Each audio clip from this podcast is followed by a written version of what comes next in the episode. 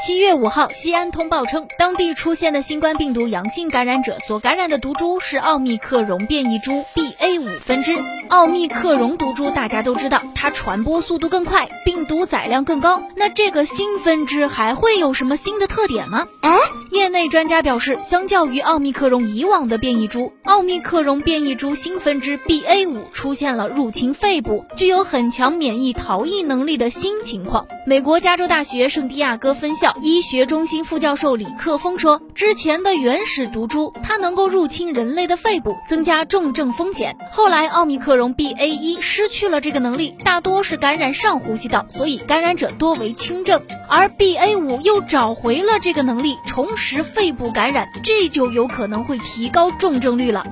不久前的数据显示，随着 BA 五感染者的增加，以色列新冠患者当中有一百七十人重症，较一周前上升了百分之九。”十五点四，那现在这个新分支已经出现在国内了，防起来是不是难了呀？一位免疫学者表示，BA 五虽然易传播，但同时也容易被检测出来呀，所以适当的核酸检测策略是可以实现社会面传播前的有效控制的。